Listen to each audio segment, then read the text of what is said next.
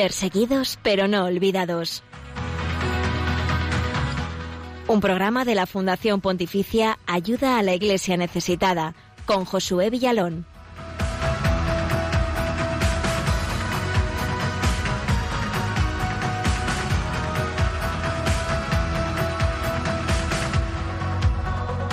Muy buenos días y bienvenidos a Perseguidos pero no olvidados, el programa de Radio María que es puente de unión con la iglesia pobre y perseguida en el mundo. Estamos acompañándote en esta mañana del martes 1 de septiembre. Comenzamos un nuevo mes contigo. Arrancamos además un curso, ¿no? Ese es el monotema de estas últimas semanas y días en las comunidades de vecinos, en los grupos de amigos, en los WhatsApps. ¿Qué pasará? Pues aquí, aquí ha llegado septiembre y, enseguida comenzarán los coles y muchos seguro que nos estáis escuchando, pues ya os habéis reenganchado a vuestra rutina laboral. Eh, en las casas poco a poco vuelve a cundir el orden, eh, bendito orden, ¿no? También en algunas ocasiones. Y bueno, pues tenía que llegar, eh, no obstante, como siempre, acompañado de nosotros, que no es poco. Saludamos a todos los que nos escucháis y acompañáis en este momento, a nuestros oyentes, eh, no solo desde España, sino también desde fuera, sobre todo aquellos de Radio María, Perú, Venezuela y República Dominicana. Muchas gracias por estar ahí.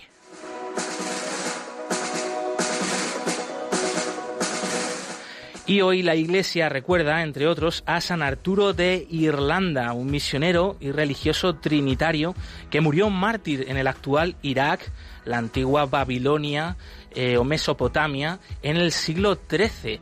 Intercede este santo, pedimos su intercesión por los misioneros para que sigan con fidelidad y alegría a Jesús y por supuesto pedimos su intercesión por los cristianos eh, de Irak que hoy siguen sufriendo el hostigamiento, eh, la persecución y una comunidad muy amenazada que necesita de nuestra ayuda y por supuesto de nuestras oraciones. San Arturo de Irlanda ruega por nosotros, ruega por ellos.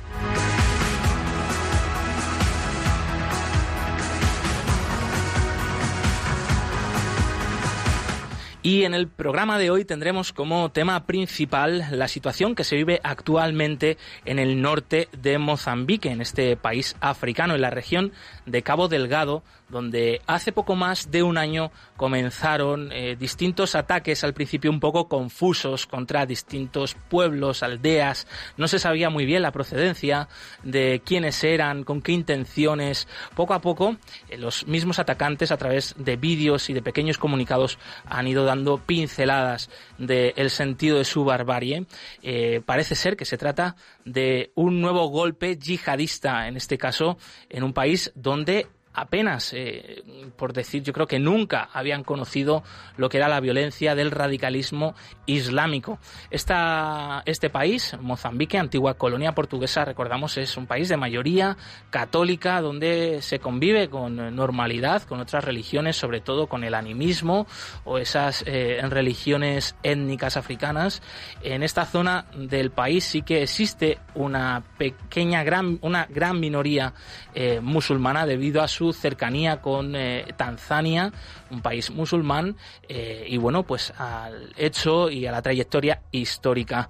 La Iglesia allí pues se sigue preguntando eh, por qué está ocurriendo todo esto. Lo que sí que sabemos es, y por eso el interés de centrarnos en Mozambique, es que desde hace un mes han sido no solo ya atacadas aldeas y pueblos, sino tomados por la fuerza pueblos enteros, como es el caso de Mocimboa da Praia, en la zona de Cabo Delgado, eh, donde pues eh, centenares, eh, miles de personas han huido, están siendo acogidas como refugiados en la ciudad de Pemba, cabeza de esta diócesis, y también en otros lugares de los alrededores. La Fundación Ayuda a la Iglesia Necesitada está apoyando a la iglesia local en la atención a estos refugiados y a través de esta iglesia local pues tenemos con nosotros enseguida en unos minutos al sacerdote Fonseca Cuiwiri, que es el portavoz de la diócesis de Pemba. Os animamos a que sigáis el programa No tiene desperdicio su testimonio y la labor que está haciendo allí la iglesia con los desplazados, con los que han sufrido la violencia. También eh, enseguida te contamos la actualidad de la iglesia pobre y perseguida. Haremos, eh, pues recordaremos un testimonio que nos ha llegado recientemente desde Burkina Faso, cómo están viviendo allí el sacramento de la primera comunión. Primeras comuniones que en casi todas las diócesis eh, de España, casi todas las parroquias, por no decir todas, se tuvieron que suspender y, aplazar debido al eh, estado de la situación del coronavirus en España. Algunas se han ido celebrando en estos meses de verano, pocas, la gran mayoría se han dejado para estos meses de septiembre y octubre pues bien, ¿cómo se ha vivido este sacramento, eh, por ejemplo, en Burkina Faso? Enseguida te lo contamos. Y antes de continuar, también pasamos a recordarte los otros canales de contacto con el equipo del programa. Estamos en Twitter, arroba ayudaiglesneces, y ahí nos podéis dejar vuestros comentarios y sugerencias con el hashtag Perseguidos Radio María. También estamos en Facebook, Instagram y YouTube como Ayuda a la Iglesia Necesitada. Y por supuesto, en el correo del programa, perseguidos pero no olvidados, arroba radiomaria.es. Raquel Martín, eh, bienvenida, bien, buen regreso de tus vacaciones. Eh, no sé si está siendo un poco durito o no. Bueno, eh, es llegar a Madrid y ver ya un poquito el estrés, la preocupación que estamos viviendo todos, pero cuánto se agradece este programa en Radio María para abrir el horizonte y, mirar más allá de nuestras eh, dificultades que son pequeñas comparado mm. con el dolor de tantos hermanos y amigos nuestros en el mundo. Qué bendición este programa. Gracias, Josué. Se os ha echado de menos, ¿eh? Estas semanas que he estado por aquí en agosto. A mí ya eso de las vacaciones se me han olvidado, por supuesto. A Blanca, de que también es eh, pues gran habitual aquí en Perseguidos pero no olvidados en Radio María. Bueno, pero estamos el equipo de comunicación de esta fundación ya a tope y que lo sepan todos nuestros oyentes de Radio María, dispuestos a contar todas las historias, toda la fe, toda la esperanza que aportan estos cristianos en dificultades muchísimo más grandes que las nuestras. Mm. O sea, que síganos semanalmente a Josué en este precioso programa de Perseguidos pero no olvidados. Somos unos privilegiados de la libertad que tenemos aquí en España, esa libertad que le faltan tantos hermanos nuestros alrededor del mundo y unos privilegiados por poder hacer este programa, claro que sí, y de la mano también de Yolanda Gómez en los controles. Muchas gracias una vez más. Y bien, como siempre, para arrancar con más sentido y más centrados el programa, traemos un corte, un audio del propio Papa Francisco, que precisamente hace nada, unos días, el pasado domingo 23 de agosto, se volvió a acordar de los cristianos que son perseguidos en el mundo y de esta situación de la que vamos a hablar en nuestro programa eh, de Mozambique, del norte de Mozambique, donde están ocurriendo esos ataques yihadistas. El Papa decía lo siguiente en, durante el rezo del Ángelus desde la Plaza de San Pedro del Vaticano.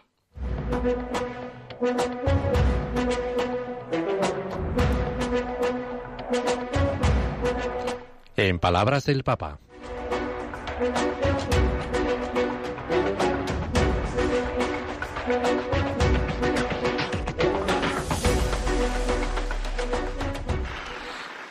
E Queridos hermanos y hermanas, ayer se celebró el Día Mundial en recuerdo de las víctimas de la violencia basada en las creencias y, y religiones. Por eso rezamos por todos estos hermanos y hermanas y sostenemos esta solidaridad por todos los que siguen siendo perseguidos a causa de su fe religiosa y son tantos. Además, deseo reafirmar mi cercanía a la población de Cabo Delgado en Mozambique, que está sufriendo a causa del terrorismo internacional. Recuerdo vivamente la visita que realicé hace un año a aquel país. Pues en el corazón del Papa, en el corazón de la Iglesia, como siempre, los olvidados, los que no cuentan, aquellos que están en un sufrimiento que, sin embargo, es eh, muy poco conocido, como es este, el de la falta de libertad religiosa. Los que son oyentes habituales de nuestro programa, yo creo que sí que están concienciados de esto, pero desgraciadamente, en general, en la opinión pública no es así. Así que qué importante es que eh, pues nuestro Santo Padre sí que les dé voz. Raquel, ¿qué te parecen estas palabras? Pues que es impresionante como el Papa efectivamente es un padre y se olvida hasta de los más castigados. Eh, eh, como son ahora, eh, ante el silencio de la opinión pública internacional y de las noticias del mundo, pues que él lo recoja y nos lo ponga adelante. Y hoy y esta semana, pues miramos a Mozambique. Claro que sí. Y antes de dar paso a esa entrevista central, es el momento de la actualidad de la Iglesia pobre y perseguida, eh, de estas realidades a veces ocultadas, pero que nosotros sí queremos que aquí ellos sean noticia.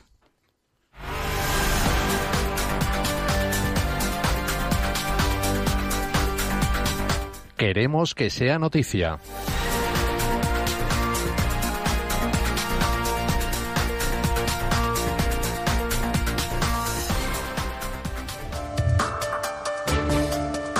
Erdogan convierte otra histórica iglesia en mezquita. Pues sí, el presidente turco Erdogan ha ordenado recientemente que la iglesia de San Salvador en Chora, en Estambul, se convierta en mezquita, siguiendo así los pasos de la Basílica de Santa Sofía. La iglesia de San Salvador en Chora es un templo greco-ortodoxo del siglo IV que formó parte originalmente de un monasterio de la Constantinopla bizantina. La estructura actual data del siglo XIV. En 1945 el gobierno turco laico la declaró monumento nacional y tras ser restaurada y limpiada las pinturas se reabrió como museo en 1958. Está declarado Patrimonio Mundial de la UNESCO. La policía bloquea la entrada de una iglesia católica en Minsk, capital de Bielorrusia, y arresta a manifestantes. Las fuerzas especiales de la policía bielorrusa bloquearon el ingreso a un templo católico conocido como la Iglesia Rosa en el centro de Minsk. En el lugar se había refugiado un grupo de casi 100 manifestantes perseguidos por la policía. El líder de los católicos bielorrusos, el arzobispo de Minsk, ha expresado su contrariedad por esta limitación de los derechos de los creyentes negándoles la hospitalidad en las iglesias, según informa la agencia Asia News. El arzobispo ha recordado que las fuerzas del orden, por definición, son llamadas a proteger las libertades fundamentales de los ciudadanos, incluyendo la libertad de confesión religiosa y no obstaculizar su cumplimiento.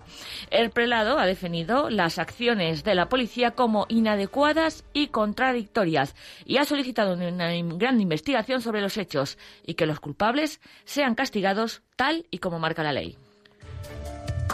Mayra Sabaz, eh, niña cristiana secuestrada en Pakistán, escapa de su secuestrador. Pues sí, Mayra Sabaz, la niña cristiana pakistaní secuestrada que ha acaparado la atención internacional en las últimas semanas y que aquí les hemos ido contando en Radio María semanalmente. Su paradero ha escapado de la casa de Mohamed Nakas, el hombre que según el tribunal de Lahore es su marido legítimo. Después de la fuga, Mayra fue a una comisaría y declaró, entre otras cosas, que fue grabada en vídeo mientras era violada.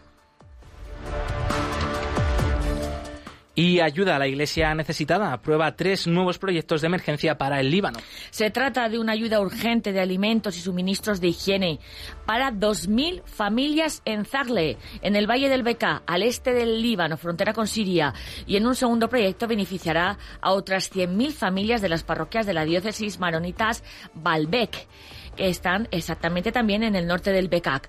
Eh, Monseñor John Darwis, arzobispo melquita de Zagle, ha agradecido a la Fundación y ha reforzado su compromiso con los más necesitados de allí. Ahora todo nuestro pueblo está luchando para obtener su comida diaria. Haremos todo lo posible para estar a su lado en estos tiempos difíciles.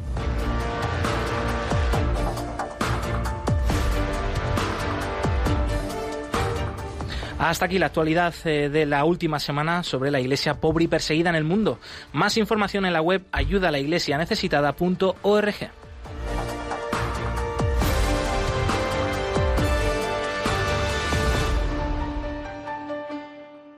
Como avanzábamos al principio del programa, Mozambique, sobre todo el norte de este país africano, eh, la región de Cabo Delgado, está sufriendo la embestida de los ataques eh, violentos y cada vez más fuertes y constantes de un grupo yihadista, un grupo islamista, lo que comenzó hace pues poco más de un año, eh, que no se sabía muy bien la procedencia de esta violencia, poco a poco se ha ido sabiendo y conociendo, a la vez que iban creciendo, como decimos, en brutalidad, eh, pues estas embestidas. Y eh, la última de todas ha sido apenas hace un mes, donde estos eh, radicales islámicos ya no solo se han contentado con pequeños ataques contra algunas aldeas o comisarías de policía, sino que han llegado a tomar poblaciones enteras, como es el caso del pueblo de Mozamboa da Praia. La diócesis de Pemba, a la que pertenece esta región, es una diócesis muy misionera, por ser una, una región eh, de nueva evangelización prácticamente. Eh, queríamos conocer más de cerca cuál es la, la, situación de las personas allí, cuál es la situación de la Iglesia en este lugar y sobre todo también la labor que está desarrollando con centenares de miles de refugiados que están dejando estos ataques. Por eso, eh, pues hemos hablado con el sacerdote Fonseca Quiriri, que es el portavoz de la diócesis de Pemba. Y la primera pregunta que le hacíamos era cuál es la situación actualmente en vuestra diócesis, en la diócesis de Pemba. La situación actual en la diócesis de Pemba es de guerra debido al terrorismo, lo que ha provocado una crisis humanitaria con más de 250.000 personas deslocadas de guerra, o sea, están a vivir fuera de su área donde vivían. Por supuesto que se trata de una nueva emergencia eh, poco conocida, eh, desgraciadamente, a través de los medios de comunicación o a través de la diplomacia y de las relaciones internacionales, pero de la que el Papa Francisco ya ha dado cuenta, como escuchábamos anteriormente. Una situación que obviamente eh, la Iglesia no ha quedado indemne de esto, también le está afectando. El padre Fonseca nos comentaba cuál era la situación de nuestros hermanos católicos allí, los miembros de la Iglesia, los sacerdotes, religiosas, misioneros de Cabo Delgado. En esta región del norte de Mozambique tenemos muchas misiones, pero hoy vivimos la incertidumbre de no saber si podemos continuar a vivir y trabajar de forma pacífica en estas áreas de misión. Por lo tanto, la situación ahora es de inseguridad, tanto para los sacerdotes como para los religiosos y misioneros en toda la región de Cabo Delgado. Pero esta inseguridad no se debe solamente al hecho de ser cristianos o misioneros, pero es como un todo. Es por estar en un lugar donde todo el pueblo sufre. No hay una discriminación o selección por el hecho de ser padres, sacerdotes, religiosas o misioneros. No, es una situación generalizada que afecta a todos los que viven en aquella región y que sienten en la propia piel la inseguridad, porque al final es una región en guerra. Porque al final es región de guerra. El padre Fonseca, unido con el obispo de la, de la diócesis de Pemba, Monseñor Lisboa, están eh, pidiendo ayuda a todos los que pueden, empezando obviamente por el gobierno de Mozambique. Eh, poco se sabe, además, aparte de esta violencia indiscriminada, pues realmente del objetivo de este nuevo grupo yihadista o de este grupo yihadista. El padre Fonseca Quiriri nos lo comentaba así. Como iglesia y como pueblo, como iglesia y como pueblo, la primera necesidad es vivir en paz, vivir con tranquilidad. Y porque la guerra ha provocado una crisis humanitaria, las personas necesitan comida, por lo tanto alimentos, vestuario, tiendas para abrigarse. Las personas quieren que haya una respuesta en los lugares donde están concentrados para que exista efectivamente una asistencia humanitaria. Pero fundamentalmente el pueblo quiere paz, tranquilidad y regresar a sus lugares de origen donde vivían antes para poder continuar con sus actividades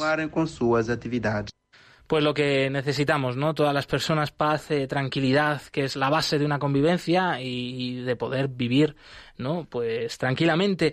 Sin embargo, los yihadistas tienen otros objetivos, así nos lo comentaba el padre Quiriwi. En las conversaciones que ellos propios divulgan a través de sus vídeos, estos terroristas, que aún no se sabe si son yihadistas o no, ellos pretenden ocupar toda la región de Cabo Delgado. Es lo que afirman, que la región sea una área del Estado Islámico. Es lo que dicen. Pero la verdad es que aún no sabemos exactamente cuáles son sus propósitos, por, por lo que nosotros también tenemos algunas dudas. En este programa, además eh, de querer conocer y profundizar en la actualidad, eh, en los sufrimientos, en las distintas situaciones que vive la Iglesia alrededor del mundo, especialmente la Iglesia pobre y necesitada, también nos gusta tender puentes y esos puentes de unidad pues son tantas veces las formas de vivir la fe eh, la idiosincrasia de, de, cada iglesia local. Por eso también una de las preguntas que le hacíamos al padre Quirigui era cómo es la fe de los católicos en Cabo Delgado, ¿no? Si tienen alguna devoción particular, algún santo, alguna virgen. Nos decía lo siguiente. No que respecto a fe aquí de, en lo que se refiere a la fe del pueblo de Cabo Delgado, en particular en esta diócesis de Pemba, en general Aquí las personas son muy cristocéntricas. Naturalmente tenemos una gran devoción a Nuestra Señora de Fátima por causa de los misioneros portugueses y también tenemos una devoción a Nuestra Señora Madre de África. En los últimos tiempos, debido a influencia de algunos misioneros, hemos tenido también devociones a Nuestra Señora de la Merced, nuestra Señora de la Consolación o Consolata, Nuestra Señora María Auxiliadora, Virgen Dolorosa, Nuestra Señora de la Salet, etc. Pero lo que más se destaca aquí es este aspecto cristocéntrico, o sea, la gente conoce mejor a Cristo y hay menos destaque para las devociones a Nuestra Señora. Cuanto a los santos, muy pocos son conocidos, como por ejemplo los santos mártires de Uganda, o los santos apóstolos, santo, santo Agustinho, pero es sobre todo una fe cristocéntrica.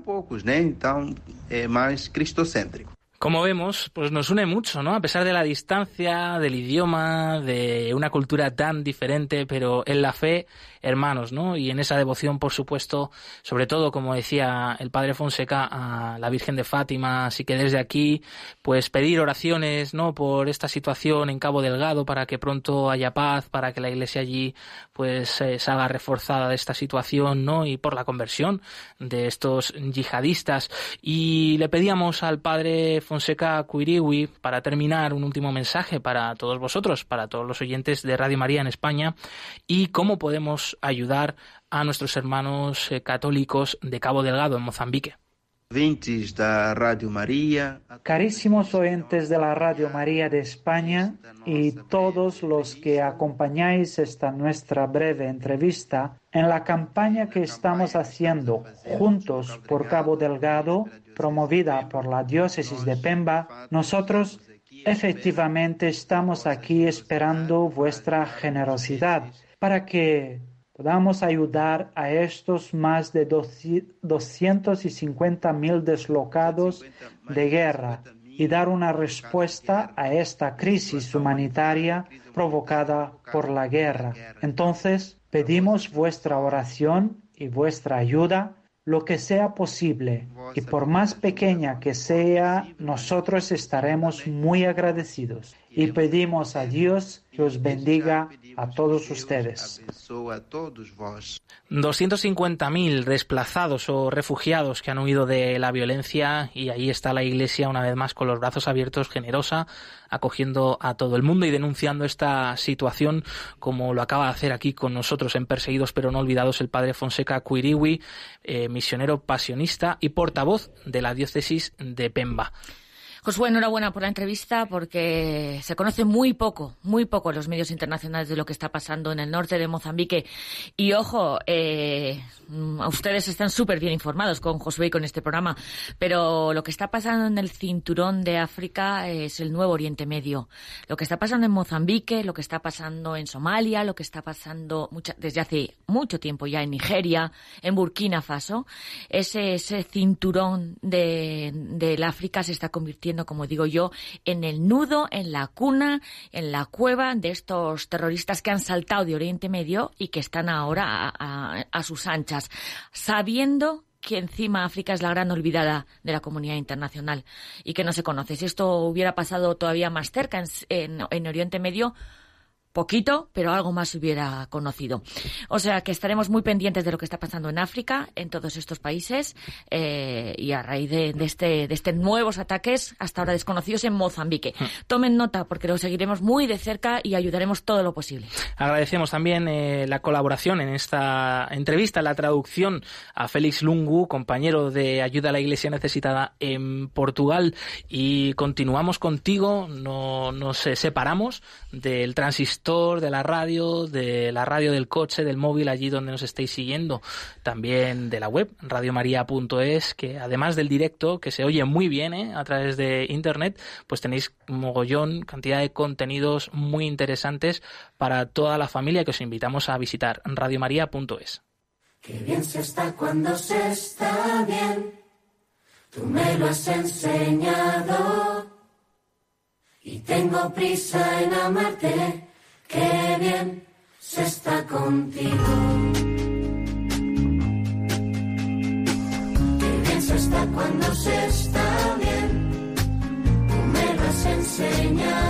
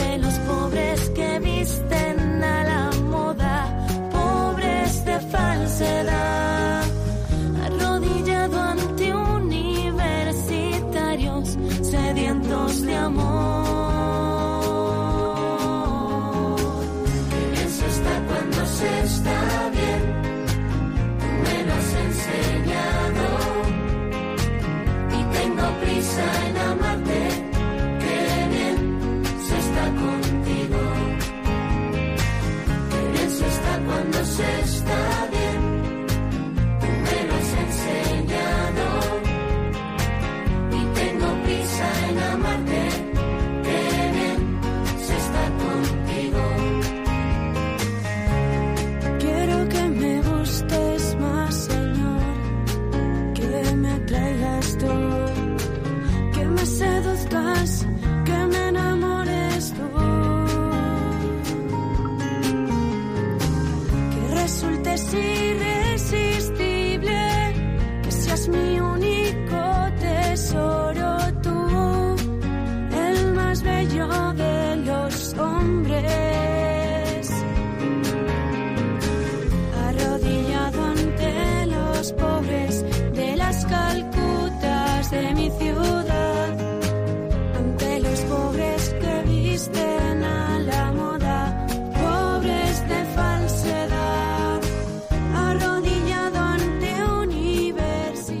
Estás escuchando Perseguidos pero no olvidados, el programa de Radio María, que es puente de información, oración y caridad con la iglesia pobre y perseguida en el mundo, cuando son las 11 y 30 minutos, las 10 y 30 minutos en las Islas Canarias. Te recordamos los otros canales para que te puedas poner en contacto con el equipo del programa. Estamos en Twitter, arroba ayuda y ahí hablamos con el, eh, hashtag eh, Perseguidos Radio María. Y estamos también en Facebook, en Instagram, en YouTube, ayuda a la iglesia necesitada y en el correo del programa perseguidos pero no olvidados arroba radiomaria.es. Entre pues muchas consecuencias que está teniendo esta emergencia mundial del coronavirus, particularmente aquí en nuestro país, pues eh, ha sido el aplazamiento, por ejemplo, de las primeras comuniones, eh, que pues normalmente se suelen celebrar en el tiempo pascual, abril, mayo, junio, pero justo en ese momento nos acordamos, ¿no? Era todo el pico y, estaba España pues confinada, imposible, ¿no? Poder eh, celebrarlas. Esto ha trastocado los planes de muchas familias en nuestro país. Eh, algunas primeras comuniones se han ido celebrando los primeros meses del verano, la gran mayoría se van a empezar a celebrar ahora, en septiembre, octubre. Pero ¿cuál es la realidad en otros países y en particular en Burkina Faso? En África, en ese cinturón central del que hablaba antes Raquel, donde, además de la emergencia del virus, del coronavirus, pues ha golpeado con fuerza también la violencia del yihadismo, está golpeando con fuerza la violencia del yihadismo. Pues este es el testimonio que te traemos de la semana y para aquellos eh, pues que han sufrido pues los inconvenientes de tener que aplazar sus primeras comuniones, imaginaos lo que puede suponer esta situación en Burkina Faso y eh, la situación ha sido la siguiente.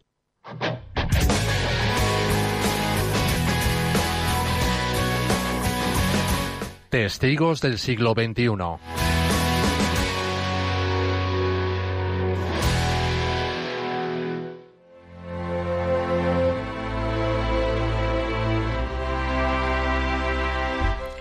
Se puede apreciar la alegría en el rostro de los niños vestidos de blanco, bailan y cantan, dan palmas y rezan a Dios.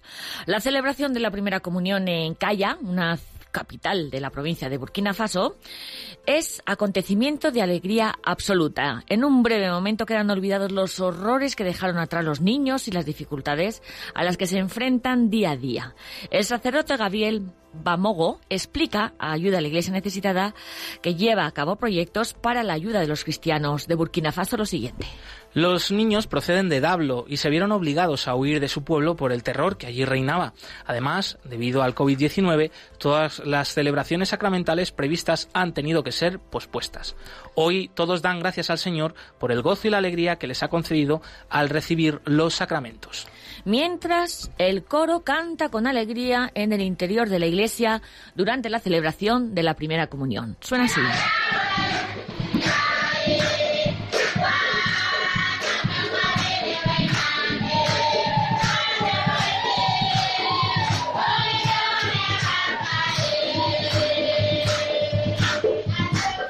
Pues se oye alegría. Primero hubo el terror, luego el coronavirus. Burkina Faso, en África Occidental, es un país que ha sufrido mucho. Era un oasis de estabilidad y paz interna, pero desde 2015 el Estado ha ido cayendo cada vez más en el caos. Los yihadistas y las bandas criminales han atacado violentamente grandes partes de este país, predominantemente musulmán. Los motivos son múltiples. En un Estado multiétnico, la exasperación causada por el abandono de las zonas enteras por parte del gobierno se mezcla con la rivalidad étnica y el fanatismo islamista. Y los yihadistas quieren establecer un nuevo califato. Los criminales usan el caos para sus propios fines y el tráfico de drogas y, y de armas pues florece. A pesar del apoyo de la antigua potencia colonial de Francia, el gobierno no puede controlar la situación. Casi un millón de personas se han convertido en refugiados en su propio país, en uno de los países más pobres del mundo, lo que hace que las perspectivas de la población sean sombrías. Y los cristianos, que constituyen alrededor del 30% de la población, también se ven afectados por el terror. Decenas de miles de ellos han unido de las zonas atacadas por los terroristas y muchos, muchísimos han encontrado refugios en la diócesis de Calla. Por ejemplo, la pequeña Elizabeth Bamogo, que nació en 2007 y que llegó a Calla en mayo del 19 se refugió con sus padres en el pueblo de Dablo, huyendo del terror contra los cristianos. Durante una misa dominical, en el pasado mes de mayo, los yihadistas que iban en motos atacaron la iglesia católica con ametralladoras. Simeón, el sacerdote del pueblo, fue asesinado, al igual que cinco hombres de la parroquia.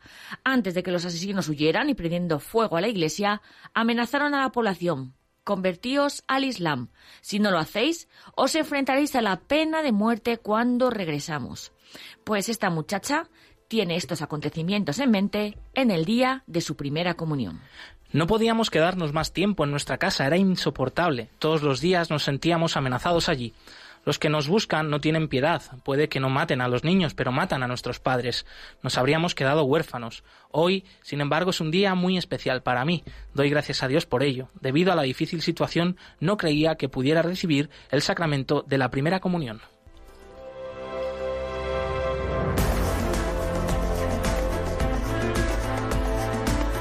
En la catequesis previa a la comunión aprendió en esta que Jesús viene a ella estos dos niños que acaban de hacer la primera comunión seguirán necesitando mucha fe y esperanza, pues no se vislumbra el fin del caos de su país y el regreso a su hogar, todo lo contrario, ya que recientemente el Ministerio francés de Asuntos Exteriores endureció su evaluación de la situación y calificó la mayor parte del país como zona de alto riesgo. Se advierte a los ciudadanos franceses que no viajen a estas regiones y el hogar de Elisabeth y Etienne está entre estas dos dichas regiones, al igual que su refugio en Calla. Pero la pequeña Elizabeth no ha perdido la esperanza, ni siquiera todavía el día de su primera comunión. Cuento con Jesús en esta difícil situación en la que vivimos mis padres y yo. En él confío, asegura esta pequeña. Etienne está totalmente de acuerdo con ella. A pesar de todo, somos felices porque ponemos nuestra esperanza en aquel a quien rezamos todos los días.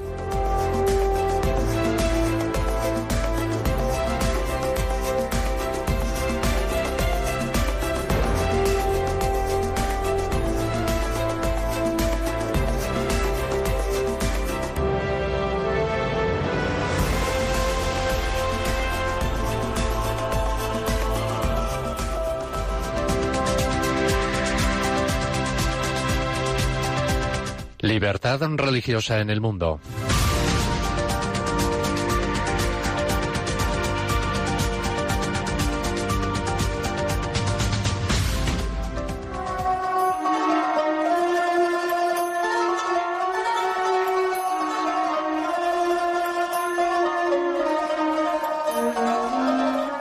La constitución de Irak, el Islam es la religión oficial del Estado y la fuente principal de la legislación. El artículo 2 está, recoge que está prohibido promulgar leyes contrarias al Islam y a los principios de la democracia y a los derechos y libertades fundamentales que recoge la constitución. Este mismo artículo protege por igual la identidad islámica de la mayoría de los iraquíes y los derechos religiosos de los cristianos, los yazidíes y los sabeos mandeos, minorías religiosas iraquíes. Están prohibidos el racismo, el terrorismo y el takfir, que sería acusar a otro musulmán de apostasía, de acuerdo con el artículo 7 de la Carta Magna de Irak.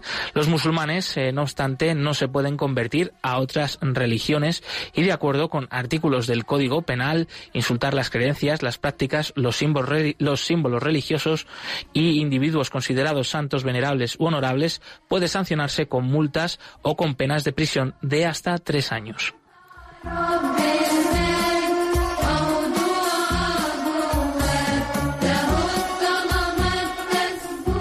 Durante el periodo estudiado en este informe, el Gobierno central ha tomado una serie de medidas dirigidas a avanzar en la islamización de la sociedad iraquí. Eh, de hecho, en 2016, el Gobierno regional del Kurdistán adoptó una serie de medidas para apoyar a las minorías, por ejemplo, la ley de los derechos de las minorías, la designación de representantes de las minorías religiosas y el intento de incorporar a las minorías en los pesmergas. La Sharia está incluida en la legislación del Gobierno Gobierno regional del Kurdistán como fuente de la legislación, pero a diferencia de la Constitución Federal de Irak, permite la existencia de leyes contrarias a la Sharia y reconoce los derechos de los no musulmanes. Las minorías religiosas de Irak han sufrido una disminución sustancial desde que Daesh conquistó las grandes extensiones del país en 2014. Antes de 2003, los cristianos iraquíes eran alrededor de 1,4 millones de personas. Los dirigentes cristianos calculan que quedan menos de 250.000. La comunidad mandea también ha experimentado un drástico descenso. A mediados de la década de 1990 había unos 300.000 y las estimaciones actuales indican que solo quedan entre 1.000 y 2.000 en las zonas conquistadas por Daesh después de la toma de Mosul en junio de 2014, un número elevado de personas pertenecientes a las minorías religiosas fueron expulsadas de sus ciudades y pueblos. Muchos fueron desplazados a Erbil, la capital kurda semiautónoma del norte de Irak. A los cristianos los obligaron a convertirse a menudo bajo amenazas y a los que se negaron les quitaron a sus hijos y se los dieron a las familias islamistas. La resolución que tardaron cuatro años en elaborar creó el cargo de asesor especial de las Naciones Unidas para fomentar la rendición de cuentas en relación a las atrocidades del Daesh y para trabajar con los supervivientes. Este organismo sustituyó a las iniciativas anteriores realizadas para procesar a los miembros capturados de Daesh a través de la misión de la investigación enviada a Nínive.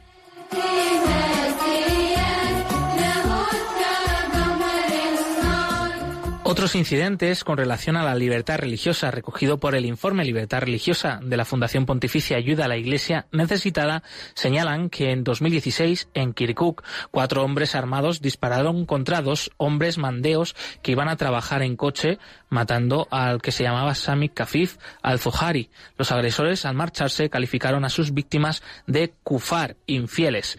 En 2017 durante el Ramadán el autodenominado Estado Islámico atentó contra una heladería de del barrio chií de Bagdad y mató al menos a 17 personas e hirió a otras 32.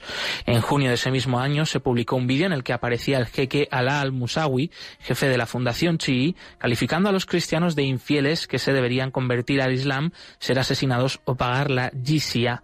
A modo de explicación, al-Musawi dijo que el vídeo se remonta a 2014. Hay quien afirma que es más reciente. La conquista de la llanura de Nínive por parte de Daesh fue el escenario de horribles atrocidades contra yazidíes, cristianos, chabaquíes y otros grupos minoritarios, sobre todo también sobre los chiíes, que los Estados Unidos y otros países han calificado estos actos como genocidio. Los suníes, que no están de acuerdo con la ideología extremista de este grupo terrorista, también han sufrido agresiones. Hay informes que hablan de matanzas masivas, violaciones sistemáticas, secuestros, esclavitud, robo y destrucción de los lugares religiosos como iglesias y mezquitas. Sin embargo, con la derrota del Daesh que se hizo oficial en octubre de 2016, las cosas han empezado a mejorar. Los cristianos y algunos otros grupos religiosos minoritarios están volviendo a sus hogares, pero su número total se ha reducido, se ha reducido notablemente en Irak. Durante la ocupación del Daesh o el Estado Islámico, muchos huyeron del país y algunos incluso se marcharon de Oriente Medio, muchos de ellos a Occidente, y parece poco probable que la mayor parte de ellos vaya a regresar.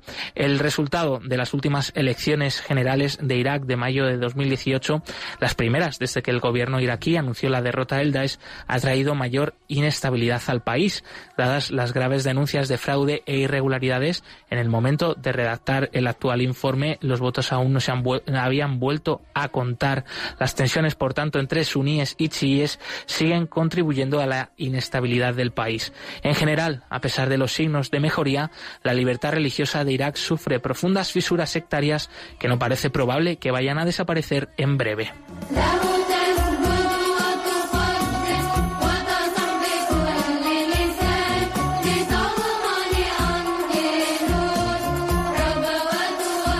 El informe completo sobre la situación de la libertad religiosa en Irak y en cualquier otro país del mundo se puede consultar en la web ayuda a la iglesia necesitada.org.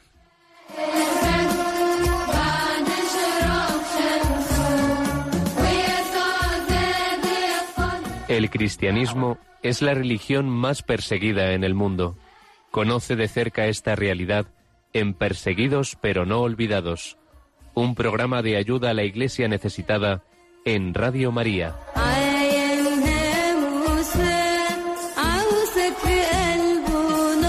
Se nos van los brazos, la cabeza con esta, con estos ritmos, con esta música oriental. Sí. Vamos a abrir ya el eh, teléfono de la emisora para que podáis ah, hablar aquí en directo con nosotros enseguida, en unos minutos, y podáis compartir vuestros comentarios sobre los distintos temas que hemos tratado en el programa, la realidad de la iglesia pobre y perseguida en el mundo, particularmente en Mozambique, cualquier otra inquietud. Pueden llamar ya al 910059419, repetimos, 91005 94 19. Y seguimos, seguimos escuchando música porque es el momento de la sección musical, eh, una de las más bonitas, la verdad, de este programa.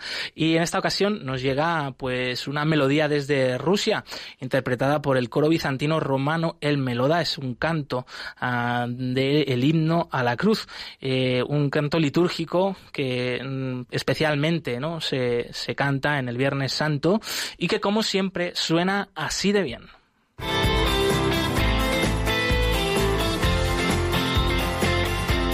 Cantad al Señor todos los pueblos.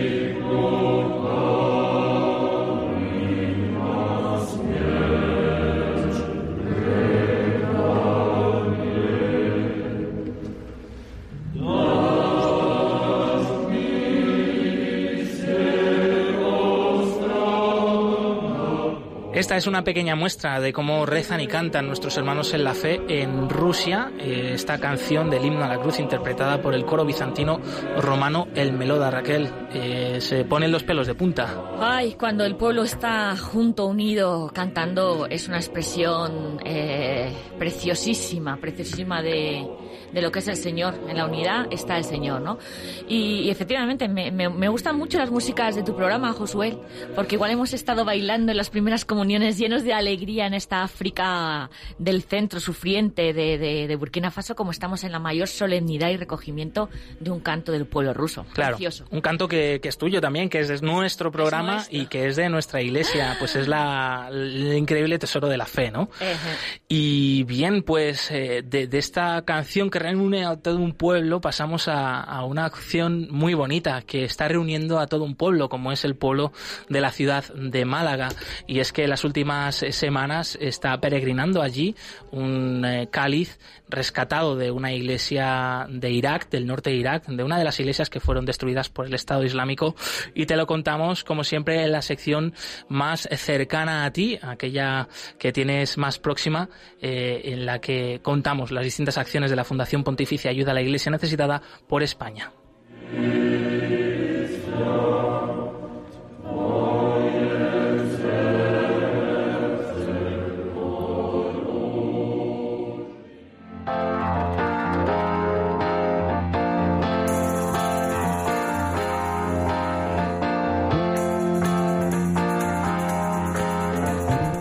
Cerca de ti. Y Ana Aldea, voluntaria de ayuda a la Iglesia necesitada en Málaga. ¿Qué tal está yendo esta peregrinación, digámoslo así, del cáliz de Caracos? Bienvenida.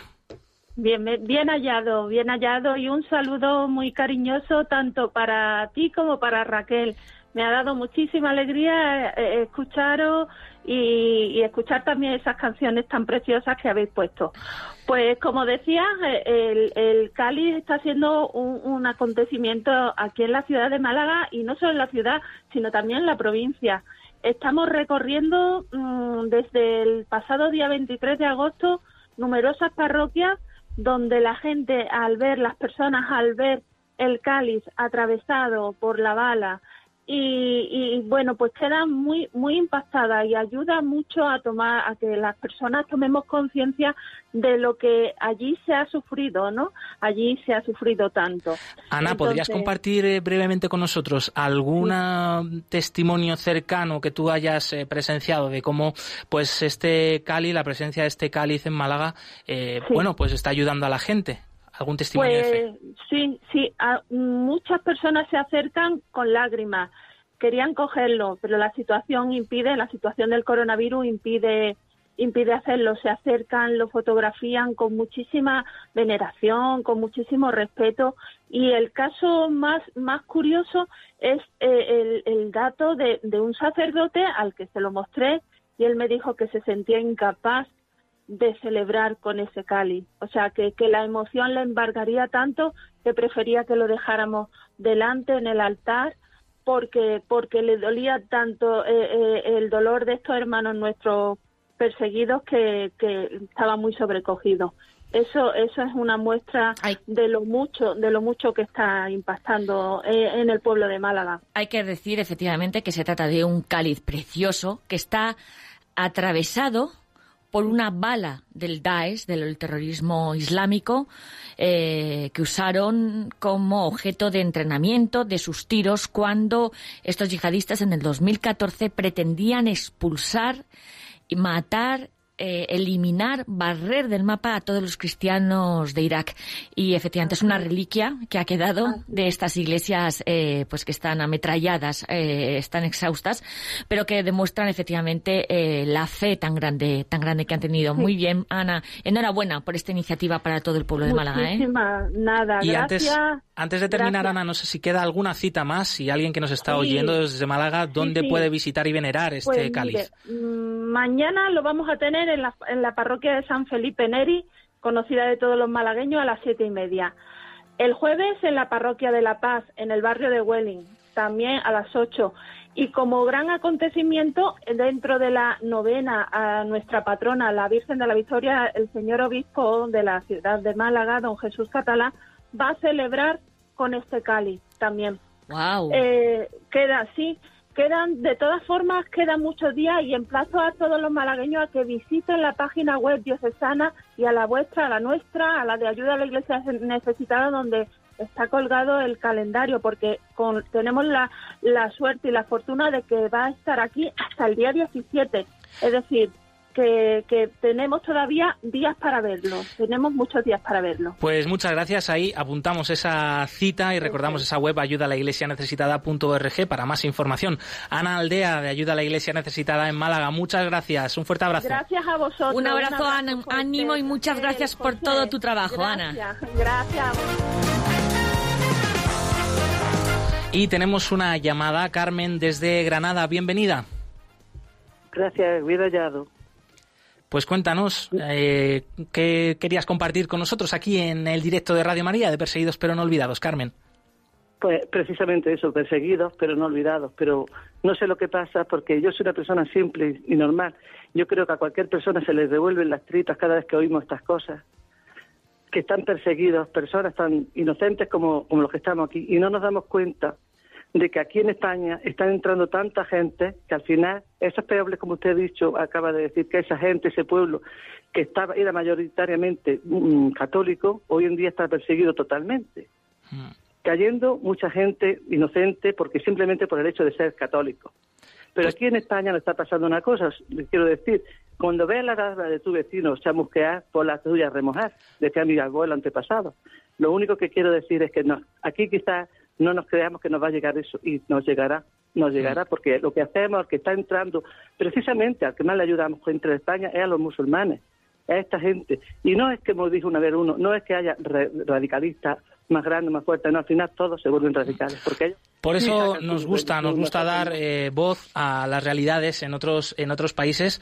Eh, primero porque pues ese sufrimiento, ese dolor es, es nuestro y ahí estamos hermanados y unidos. Y su testimonio pues nos anima, nos anima a vivir con más fidelidad el evangelio, a vivir con más alegría y con más autenticidad. Y por supuesto ese evangelio que nos lleva a, ayudar a, otros, ¿no? Que también lo necesitan. Claro, a acoger al, al débil, al pobre, como nos está diciendo el Papa. Y cuidadito, cuidadito con pensar que todos los musulmanes son terroristas. No, y no es así. No todos los musulmanes son terroristas, querido, querida amiga. Pero bueno, eh, desde luego, gracias por ser sensible a la situación de Burkina Faso y por hacerte, como contabas tú, este dolor que se te han revuelto las tripas. Nos quedamos con eso, amiga. Mm. Y seguimos, seguimos unidos en la oración, eh, porque bueno, el tiempo se nos acaba. Tenemos que ir despidiendo el programa. Raquel Martín, muchas gracias por haber estado con nosotros. Ha sido un lujo abrir el horizonte una vez más. Gracias, Josué. Y Yolanda Gómez en los controles. Eh, muchísimas eh, gracias.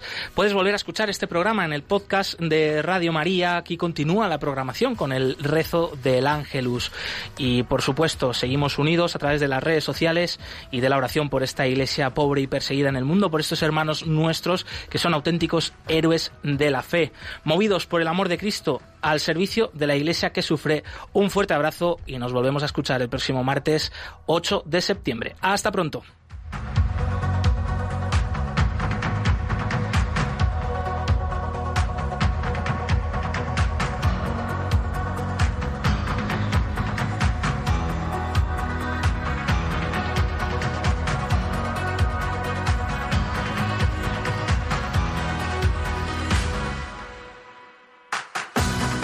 Concluye en Radio María, Perseguidos pero no olvidados, un programa de la Fundación Pontificia Ayuda a la Iglesia Necesitada, con Josué Villalón.